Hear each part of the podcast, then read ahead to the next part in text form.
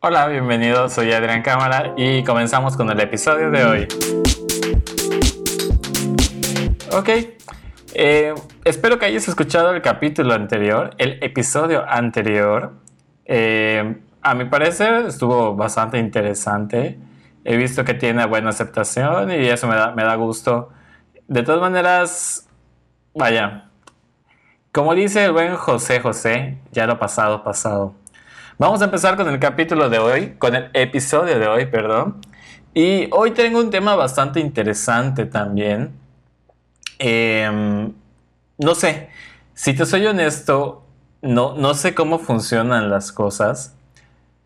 Digamos que por alguna extraña razón, de pronto, eh, la gran mayoría, no puedo decir todos, pero la gran mayoría de mis clientes, terminan llegando a consulta pues con un tema muy similar, prácticamente el mismo. O, vaya, o sea, no es el mismo tema, pero el punto central es el mismo. Y esta semana precisamente me, di cuenta de esto y me dio curiosidad. Eh, por eso es que decidí hacer este capítulo, este episodio, perdón. Y vamos a hablar de esa famosa calma que hay antes de la tormenta. Es bastante común en, pues, no solo digamos que en la cultura popular, también te puedo hablar de, pues, vaya, ¿qué, te digo, no? De las canciones, eh, anécdotas, libros, videojuegos, que este, este fenómeno de la calma antes de la tormenta se va repitiendo. No sé por qué me están saturando mis niveles. Si en algún momento te lastima los oídos el, audio, mi voz, te agradecería que me lo dejes en los comentarios. Porque no sé por qué hoy esto no se quiere ecualizar bien. Ya, ya le acomodé el volumen varias veces y sigue llegando a picos. No lo sé. Espero, espero que se escuche bien al final. Como te iba diciendo, esta calma antes de la tormenta es algo que parece ser bastante común en, muchas cuestiones, ¿no? Y, me, sorprende, me, causa mucha gracia que ya es algo bastante generalizado en, las personas. Eh, ¿cómo, te, lo, te lo puedo simplificar? Digamos, bueno, vaya, de entrada estaba pensando ahorita en, esta frase, o sea, creo que la frase famosa realmente es la calma después de la tormenta, o, no, ¿cómo, dice el dicho? Eh, después de la tormenta viene la calma. Se supone que, ese es el, el, dicho popular, ¿no? Y es cierto, o sea, es, esto es lo que uno esperaría. Sin embargo, te digo, últimamente he notado este fenómeno. O sea, últimamente, ¿qué te digo? De unos 6, 7, ah, más o menos entre 7 y 8 años para la fecha que es, es cuando ha venido lo más fuerte de mi carrera.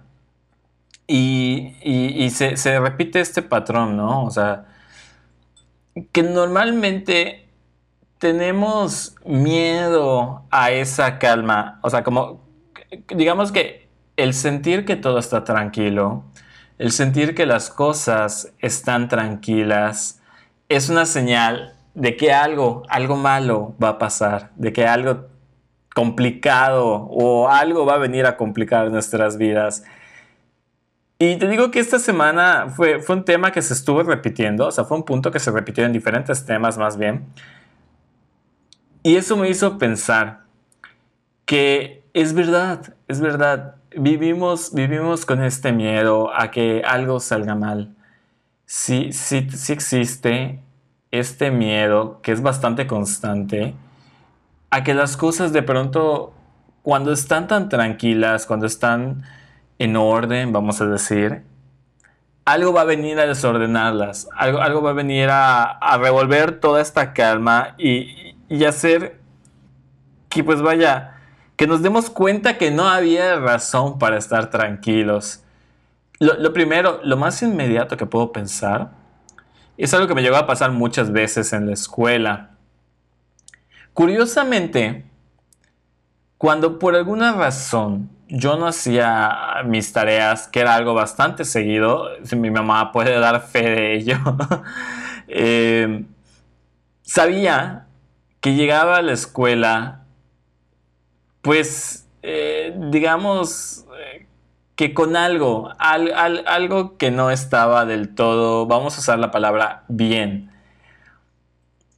Y lo gracioso venía cuando por alguna extraña razón cumplía con todos mis deberes, cumplía con mis tareas, cumplía con mis proyectos, tenía los materiales necesarios y llegaba a la escuela con una sensación de que algo me hacía falta desde que salía de mi casa hasta eh, llegar a la escuela, era una constante sensación de que algo, algo hacía falta, de que algo se me olvidó, de que algo no hice, o, simplemente de que algo no estaba bien, entre comillas.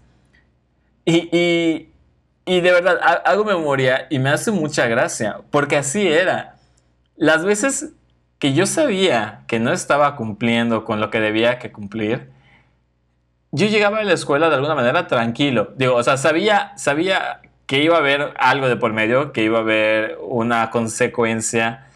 Y tal vez eso es lo que me hacía estar tranquilo. O sea, porque, pues, digo, sabes a lo que vas, ¿no? O sea, te estás enfrentando a algo inminente y ahí está, listo. Pero cuando yo cumplía con todo, sí llegaba con esta sensación de que algo, algo hacía falta, de que algo no estaba del todo bien. Porque, uno, no era tan habitual. y dos, no sabía qué iba a pasar. Y eso es, digamos que el primer ejemplo que puedo pensar, ¿no? El, primer gran ejemplo de, de, la vida, y sospecho que no solo de mi vida, sino que de muchas personas, Mm.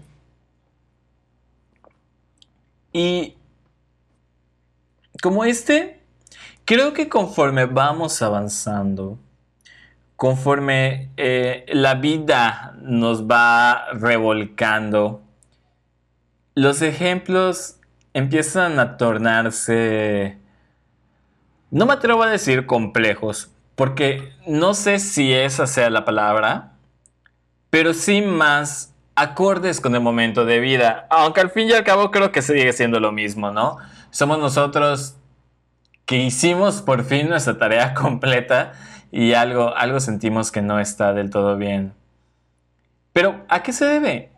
Porque digo, o sea, no es da gratis, no es da gratis que tengamos esta sensación y sobre todo que sea, entre comillas, algo generalizado. O sea, no, no es algo que solo yo vivo o que tres personas más viven, eh, te, cuento, ¿no? O sea, tan simple como que yo en, en consulta, es un tema que en esta semana al menos se repitió en el 90% de las personas que acudieron conmigo.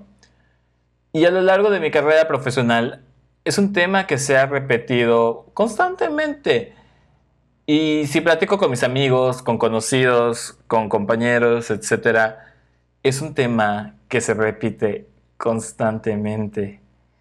Entonces, yo creo que es algo bastante generalizado. Vaya, ahorita em, no sé qué tan al tanto estás, o sea, digo, si, si, si eres mexicano, evidentemente, posiblemente estarás enterado de que hace unas semanas eh, nos enfrentamos a una amenaza de ciclón que prometía ser bastante destructivo, el famoso Delta, y los memes no se hicieron esperar. Salieron una infinidad de memes en, los que hacían referencias a esto, ¿no? Me acuerdo que yo vi bastantes de, gente de, que había pues pasado tanto por el huracán eh, se me fue el nombre, ¿lo puedes creer? el huracán Gilberto y el huracán Isidoro. Y, hacían referencia a que precisamente unas horas antes de que en teoría llegue Delta, había una inquietante tranquilidad. Porque, digamos, había estado lloviendo los días anteriores, una lluvia constante. Y curiosamente, unas ocho horas más o menos antes de que llegue Delta, la lluvia paró. Incluso el cielo se despejó un poco, ya no había tantas nubes y todo se sentía muy tranquilo. Eh, dos cosas. Evidentemente, estaba tranquilo porque casi no había gente en las calles. La mayoría de las personas estaban o saqueando los supers porque estaban haciendo compras de pánico o estaban en su casa terminando de preparar lo necesario pues para el huracán. Y ese es el primer punto de por qué estaba tranquilo. Claro, si lo ponemos de esta manera, evidentemente esa tranquilidad era porque algo trágico, entre comillas, iba a venir y pues estaban preparándose. Y, por otro lado, también hay que tomar en cuenta que antes de Delta tuvimos a Gamma, creo que así se llamó, que fue una tormenta tropical em, que, que, pues estuvo aquí encima de nosotros por bastante tiempo. Estuvo creo que tres días de alguna manera afectándonos y eso causó estas lluvias constantes. Eso causó que estuviese nublado los días anteriores. Y estas ocho horas antes de que llegue Delta es cuando Gamma se fue. Entonces esta tranquilidad en el cielo, ¿no? E, e, esta aparente pausa en la lluvia, e, este cielo semidespejado, pues hace referencia a esto, o sea, a que simplemente teníamos un fenómeno que era gamma y ya se estaba yendo. Entonces, es este espacio. Pero curiosamente en el colectivo lo tomamos como esta señal de que va a venir un huracán catastrófico, un huracán que va a impactar fuerte. Además de que todos los pronósticos también nos decían eso. Así que la calma antes de la tormenta. Y esto, te digo, no, no sale de gratis. No, no viene de gratis. Digamos que en la cultura general, en la cultura popular, es algo que se ha ido reforzando y, que se nos enseña que así es. Te voy a poner un ejemplo muy fácil, muy básico, eh, tal vez no del todo accesible, porque digo, voy a ser honesto, voy a hablar de videojuegos porque eh, tal, vez no, todos están familiarizados con los videojuegos, pero es algo muy común que sucede en los videojuegos. Tú, bueno, si, eres, no tienes que ser gamer, ¿no? Pero si has jugado algún videojuego que, tiene una historia, que tiene un avance, hay un punto, sobre todo en los famosos juegos de rol, role-playing games, los RPGs, hay un punto en que Después de enfrentar muchos monstruos, llegas a un área libre de monstruos donde puedes recuperar tus energías, donde puedes guardar tu avance, donde puedes equipar tus personajes, donde puedes poner todo en orden y está todo tranquilo. Esto, el que ha jugado un RPG sabe que inminentemente después de esta habitación hay un jefe canijo, así, difícil. Entonces, evidentemente, hay una calma antes de la tormenta. Y en muchas cosas pasas. O sea, estoy pensando igual en, las series. muchas veces en, las series de cualquiera, no, sé por qué se me vino a la mente Grey's Anatomy, cuando cuando de pronto parece que a los personajes les empieza a ir bien, tú sabes que va a venir algo, va a haber un terremoto, una tormenta de nieve, un avión se va a estrellar por quinta vez, o van a, no sé, asaltar el, el hospital por quinta vez, o algo trágico va a pasar, y significa que viene el final de temporada. Evidentemente los finales de temporada en Grey's Anatomy vienen acompañados de mínimo unas tres muertes del elenco. Eh, eh, pues, una serie de drama, ¿qué esperabas? Y se repite este patrón. Calma antes de un suceso trágico que además en este momento, en este punto, está sirviendo como una marca de un, de un final, ¿no? Estamos cerrando un ciclo. Aquí se acaba la temporada y vamos a comenzar otra. Eh, van a venir nuevos personajes, bla, bla, Entonces tenemos que los videojuegos promueven esto, las series promueven esto. Obviamente no le podemos echar la culpa a los videojuegos y a las series y decir que es por ellos que tenemos este, este, este comportamiento, no sé, no sé cómo explicártelo, porque no es así. Al contrario, los videojuegos, las series, eh, todo lo que es la cultura pop, por lo general toma lo que la sociedad tiene y lo refleja. No, digo, no es que ellos se inventen cosas, sino que simplemente se, fijan de qué es lo que vive la gente, qué es lo que la gente eh, quiere eh, de alguna manera ver y boom, te lo presentan. Así que si los videojuegos, las series, la cultura, la música no son los culpables, ¿de dónde surge es esta idea? Vamos para eso bastante más atrás. Imagina que estás en las cavernas, en la época de las cavernas. En esa época prehistórica, digo, no nos tocó convivir con los, dinosaurios, eh, pero había muchísimas amenazas, definitivamente. Amenazas atmosféricas, animales peligrosos, eh, no, teníamos hogares como los que hoy tenemos. Había muchísimas amenazas que nos ponían en peligro. Entonces, me imagino y solo me puedo imaginar y especular a partir de lo que puedo leer en los libros y de lo que mi imaginación alcance. En esa época vivían estas personas, estos antepasados nuestros, en una en un constante estado de vigilancia, en un estado constante de, estar prevenidos, de estar viendo qué es lo que va a pasar, qué, qué me va a matar ahorita.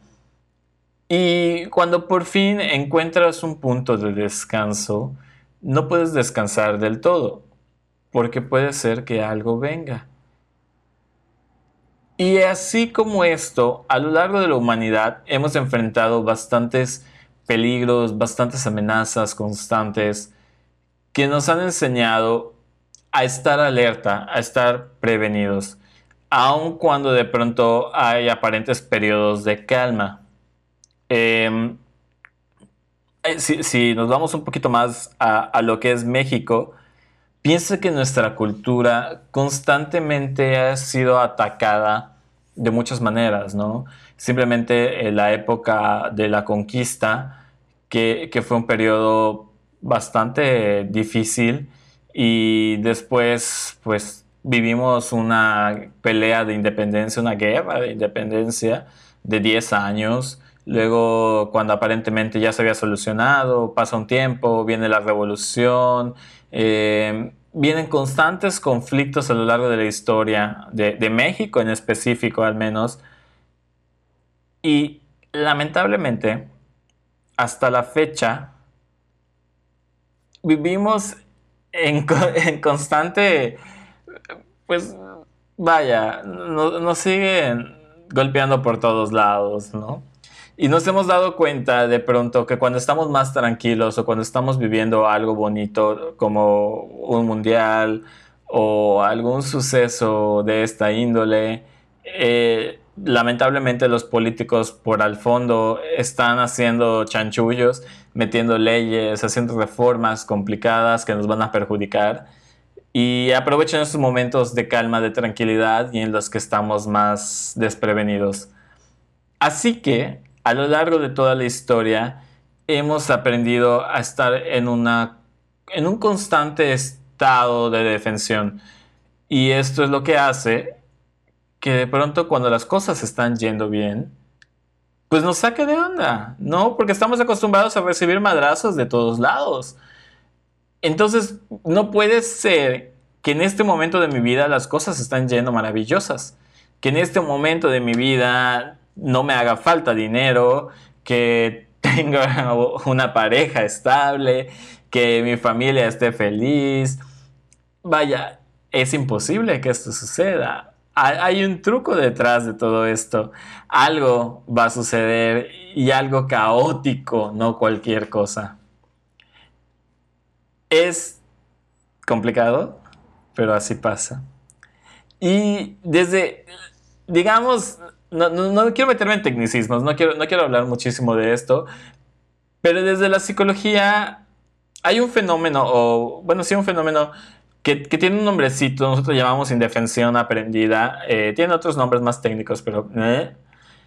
esta indefensión aprendida no es exactamente lo mismo de lo que estamos hablando, pero es algo similar que nos puede ayudar a entender.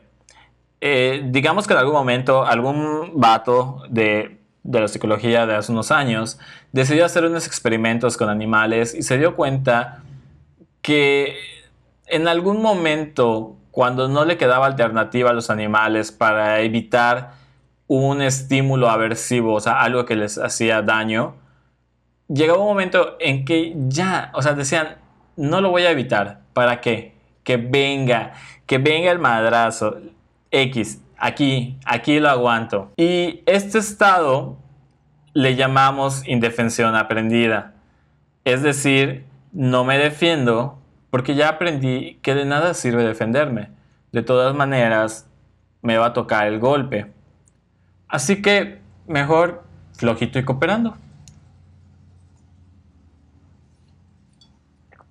Y esto te digo, no es exactamente lo mismo, pero de alguna manera nos ayuda a entender qué es lo que sucede con nosotros. Porque es algo así. Digamos que ya estamos tan acostumbrados a que no podemos tener tranquilidad en nuestra vida porque algo difícil viene después, que ya no valoramos esta tranquilidad, ya, ya estamos, bueno, no es que no la valoremos, solo que no, no la disfrutamos del todo, porque estamos pensando, estamos tratando de adivinar qué es lo que va a venir después, así que no disfrutamos por completo este momento, pues tranquilo, sin, sin estrés, sin nada. Y nosotros mismos nos generamos ese estrés, nos generamos esa ansiedad. Y esto igual, no, no te sabría decir qué es primero, si el huevo o la gallina, pero va bastante de la mano con esta idea que, hay, mm, pues no, no, no es actual, ¿no? Creo que es una idea bastante arraigada también de que el éxito, de que las cosas buenas, entre comillas, de la vida, llegan a través del sacrificio, del sufrimiento, de una constante lucha, de esforzarte día tras día. Y si no hay este sacrificio, no hay esta dificultad, entonces no vale la pena. No, no, no te lo ganaste, vaya si te sacaste la lotería y así es que obtuviste tus millones, no, eso no cuenta. No, ¿eso para qué? Pero si te estuviste chingando día tras día, trabajando hasta tarde y te esforzaste un chingo y, lograste comprarte una casita del Infonavit, vaya, eres, eres, wow, es lo máximo. No me malentiendas, no estoy diciendo no, estoy menospreciando esos esfuerzos, no estoy menospreciando eh, esa gente que, que lucha constantemente y todo. Simplemente estoy diciendo que en ocasiones sobrevaloramos este esfuerzo y por el contrario menospreciamos lo que nosotros entendemos como el, pues, falta de esfuerzo. no, no, sé cómo decírtelo. Pero es eso. O sea, creemos que el sacrificio y el sufrimiento es igual a éxito. Y no es así. El sacrificio, el sufrimiento, no es igual a éxito.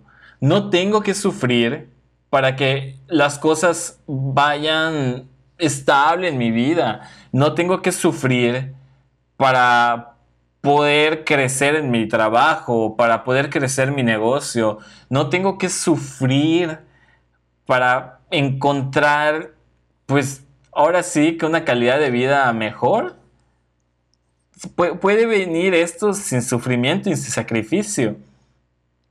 Me atrevo me, voy a meter en, pleitos aquí, estoy casi seguro, pero me atrevo a cargarle parte de la responsabilidad a la religión. Digo, de nuevo, lo estoy contextualizando mucho a, México, eh, que es de lo que te puedo hablar, porque es lo que conozco, porque es lo que he vivido, porque es lo que he estudiado, pero en otros lados del mundo, ahí sí no sé, eh, supongo que tendremos que, que checar.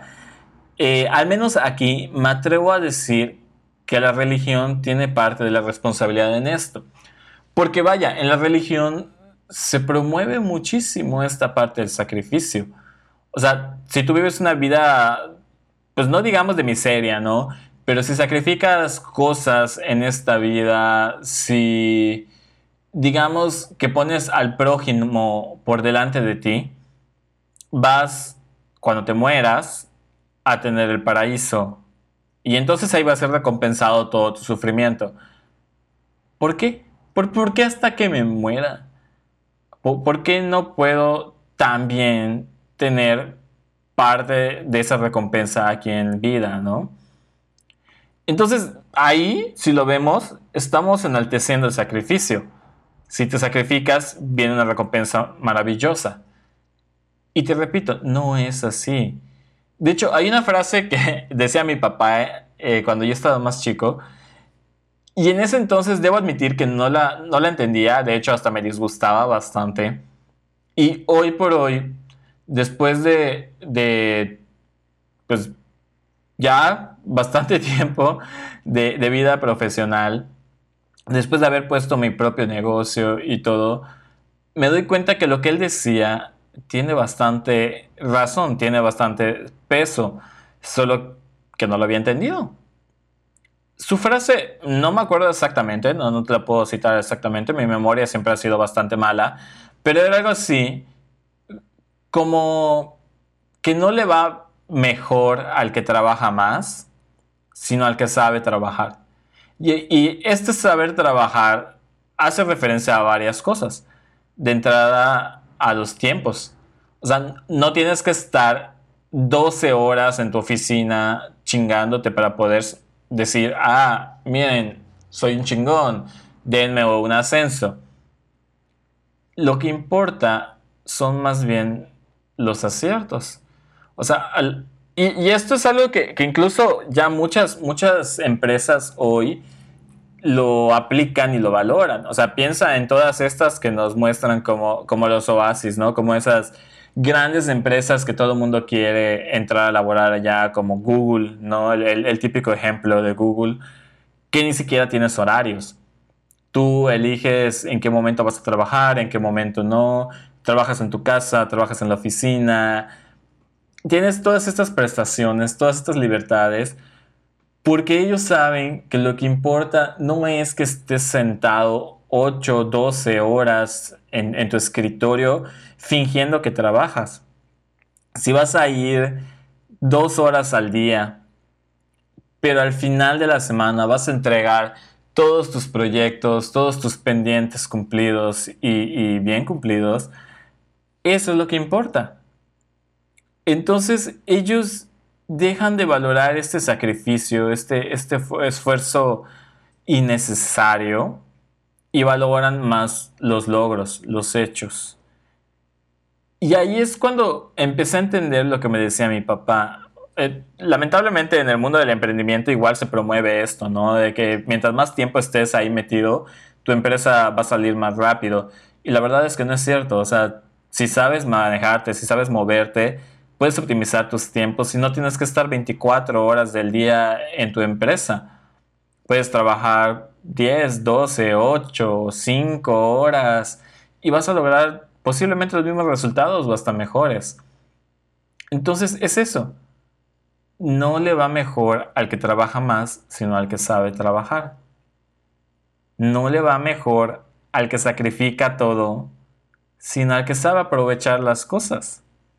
Se vale disfrutar los periodos de calma, se vale disfrutar eso que hemos conseguido a través de nuestro esfuerzo.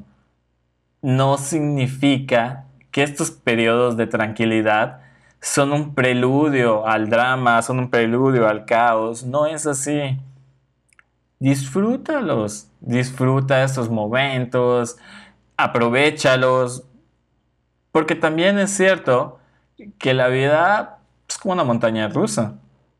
No sabes en qué momento se va a tornar dificultosa. Míralo, o sea, tenemos eh, tres cuartas partes del año en cuarentena y posiblemente estaremos los siguientes dos años en cuarentena. Nadie se imaginaba que iba a llegar una pandemia. Y aquí estamos. Y aún dentro de esta pandemia hay momentos de calma que podemos disfrutar y aprovechar. Obviamente todo esto igual viene de la mano de un cambio de pensamiento, de un cambio de actitud, de que veamos las cosas de otra manera. Pero eso es tema de otro episodio que posiblemente pronto estaremos tocando.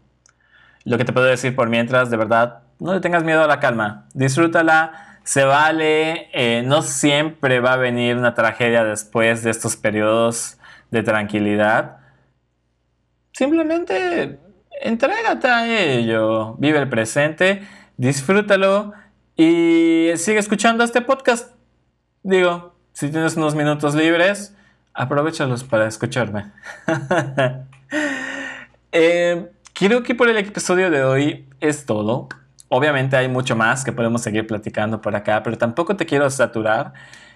Así que nos detendremos en este momento. Si te gustó, de verdad, suscríbete para que estés pendiente. Te invito a escuchar el episodio anterior y estar pendiente de los episodios nuevos porque vienen cosas muy interesantes. Eh, pronto vamos a estar hablando de videojuegos y salud mental y algunas cosillas por allá para festejar Halloween y el Día de Muertos. Soy Adrián Cámara, me dio un gusto estar contigo y nos vemos en el siguiente episodio.